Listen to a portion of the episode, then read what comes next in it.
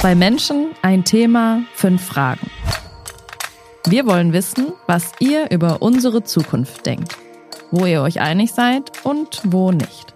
Bei großen Themen, die uns schon heute beschäftigen und die wir in Zukunft zusammen anpacken können. Auf der DM Zukunftswoche haben wir deswegen mal nachgefragt.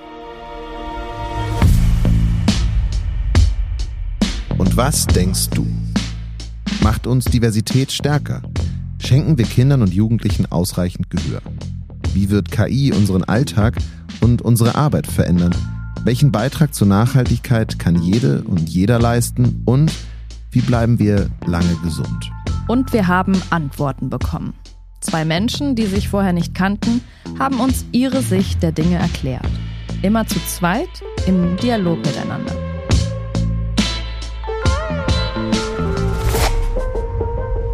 Und in dieser Folge Leo und Robinga.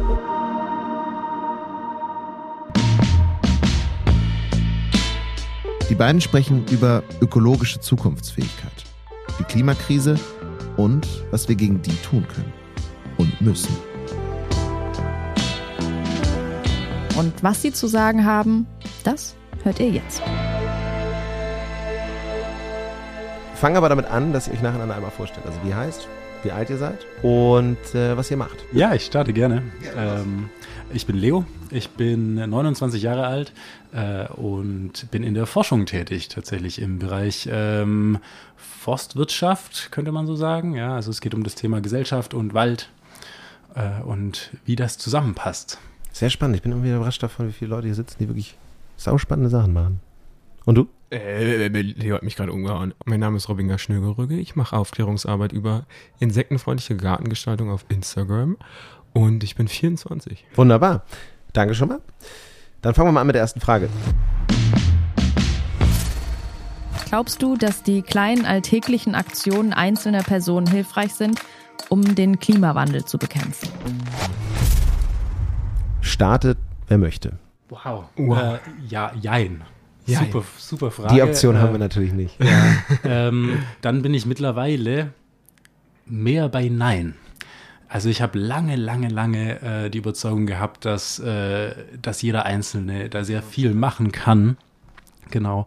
Ähm, aber bin mittlerweile eher der Überzeugung, dass es ein so komplexes systemisches Problem ist, dass wir wirklich an den grundsätzlichen Dingen was ändern müssen. Weil wenn jetzt jeder Einzelne zum Beispiel seinen privaten Konsum runterfährt, dann haben wir ja in Corona schon gemerkt, da kommt die Politik ganz schnell mit Anreizen, dass der Konsum wieder angehoben wird, künstlich, ja. Also solange wir in diesem System sind, in dem wir gerade sind, ist es, glaube ich, sehr begrenzt möglich, dass jeder Einzelne durch sein Handeln dem Klimawandel begegnen kann.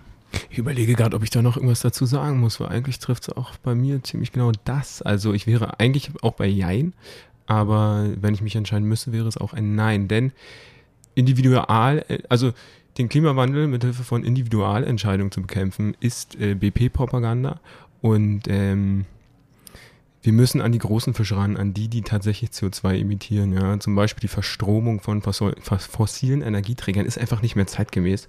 Ähm, da müssen wir ran. Nichtsdestotrotz ist natürlich, auch wenn zum Beispiel äh, das Verzichten auf Fleisch ist ein sehr schöner Beitrag, denn damit werden mehrere Fliegen auf äh, einer Klappe, nee, wie heißt das Ding?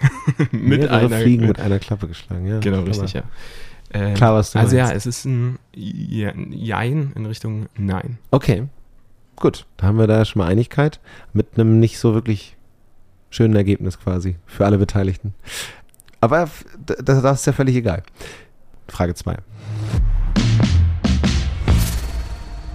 Sollten Regierungen Lebensmittel verbieten, die die ökologischen Systeme belasten? Verbieten finde ich immer schwierig, leider.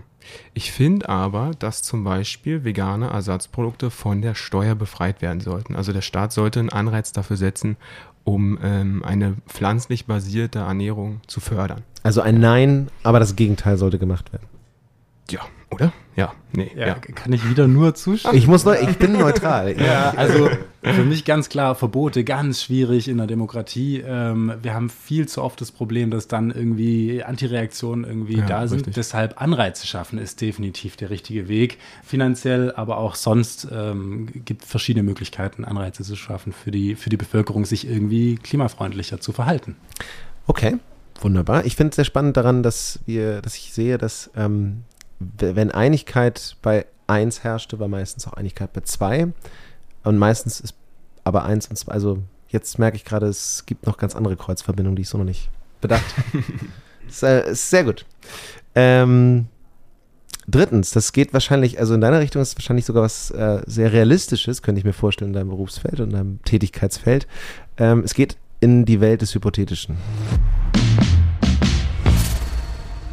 Möchtest du gern etwas erfinden? Ich, ähm, ähm, also, das mag jetzt vielleicht ein bisschen okkult klingen, aber meine eigene Arbeit erfüllt mich ehrlich gesagt so sehr, dass äh, ich bin auch leider, keine Ahnung, ob ich der Erste bin, aber der sich für mitteleuropäische Wildfauna äh, einsetzt. Also ich wüsste jetzt nicht, wo ich hingehen sollen würde, wenn ich zu mir selbst. Versteht ihr? Habe hab, hab, ich- hab ich selber nicht verstanden. Ich, also, es ist an sich eine schöne Antwort. Es ist ja eine schöne Aussage. Ja. Aber die Frage ist ja, ob du nicht bei dem, womit du dich beschäftigst und auch um das zu schützen, irgendwas nicht fehlt, was du äh, gerne erfinden würdest. Ja, dann wäre es vielleicht doch tatsächlich ein funktionsfähiger Fun Fusionsreaktor. Dann doch so was Kleines, ja. Ja, um mal spontan die Energieprobleme zu lösen. ähm, sowas. Okay, ich dachte, es gibt vielleicht was in deinem konkreten Bereich der, der mitteleuropäischen Fauna. Wo du Auch sagst. die hat, da hatte die Natur ja Millionen Zeit, um da geile Pflanzen zu erfinden. ich hatte jetzt mehr daran gedacht, dass die, dass sie geschützt werden, irgendwas. Ja, auf jeden Fall, na klar. Aber das will ich ja auch selber machen. Also ein eigenes Naturschutzgebiet aufbauen. Äh, Okay, das ist natürlich keine Erfindung. Ja. Aber fair, super. Genau das ist ja wieder das, das Thema, ne? Und das fühle ich absolut. Sobald man sich irgendwie mit Natur beschäftigt, ist Erfindung das vollkommen falsche Wort. Ne? Weil da ist es eher dieses Nichtstun, nicht so sehr eingreifen, eben nicht Richtig. machen, Menschen kontrollieren, eingreifen, sondern passieren lassen, darauf vertrauen, dass die Natur sich eher selber irgendwie auch hilft, wenn wir sie denn lassen. Ich wollte gerade sagen, weil die, die Erfindung würde ja eher in die Richtung gehen, dass man sagt, wie kriegen wir es hin, dass man, weil Menschen hat man vielleicht ein bisschen zu lange gelassen. Gibt es ähm, eine Erfindung oder irgendwas, was euch in den Sinn kommt oder was, was euch eben begegnet ist, wo ihr sagt, das würde dabei helfen, den Menschen dabei äh, nicht mehr in, der, in die Lage zu versetzen, der Natur so viel Schaden ja, zuzufügen. gibt den Menschen Zufriedenheit mit dem, was sie haben. Das wäre doch mal was. Nicht dieses ständige Mehr. ja, absolut. Ja. Absolut, ja. Sehr spannend, sehr gut, weil es ist, du bist nicht der Erste, der auf die Idee kommt, als Erfindung quasi etwas ja, Immaterielles ja. zu nehmen. Sehr gut. Und wir haben den Kernreaktor natürlich. ja, das ist Frage Nummer vier. Bist du bereit, mehr zu teilen? Ja, Ja, ja, definitiv. auf jeden Fall. Lebt ihr das?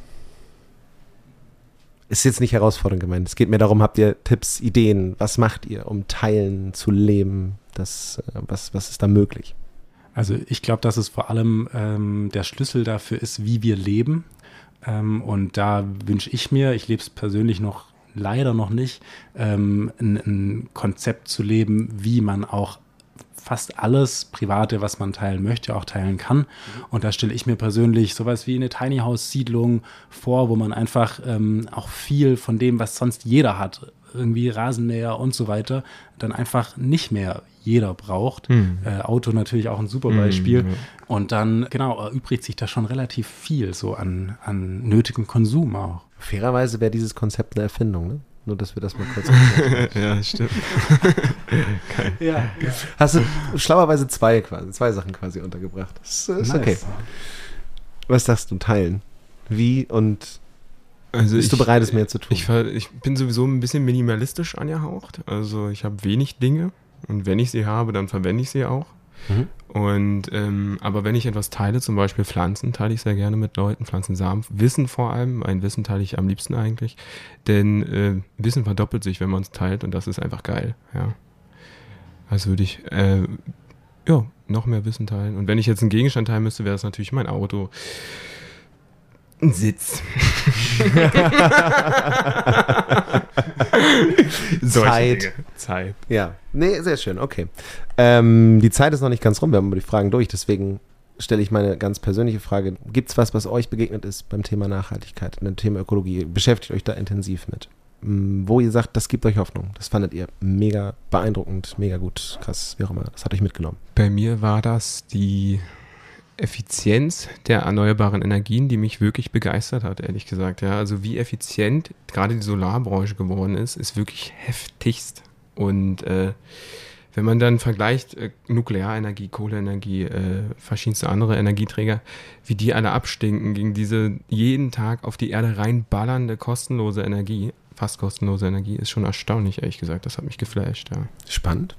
Ähm, bei mir war es vor vielen Jahren schon äh, die Gemeinwohlökonomie von Christian Felber, die mich damals sehr mitgenommen hat ähm, als äh, alternative Wirtschaftsmodellidee, wo ich mir jetzt gar nicht mal sicher bin, ob da DM vielleicht auch schon irgendwie mit dabei ist. Es sind auf jeden Fall schon einige größere Unternehmen dabei, die sich da bilanzieren lassen ähm, nach dieser Idee. Und da sehe ich Potenzial. Ja.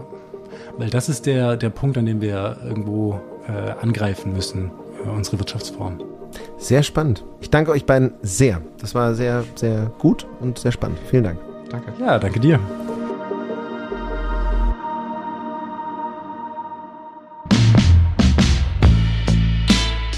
Und im Dialog geht's weiter. Also abonniert den Podcast und verpasst keine der weiteren Folgen und Meinungen. Wenn euch die Reihe gefällt, lasst gerne eine Bewertung da.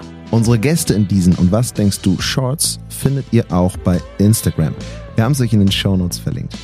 Hört auch in unsere langen Interviews mit den Expertinnen zu den fünf Zukunftsthemen rein, wenn ihr mögt. Vielen Dank fürs Zuhören in dieser Folge. Ciao, bis zum nächsten Mal. Sagen Jonas Und Anna.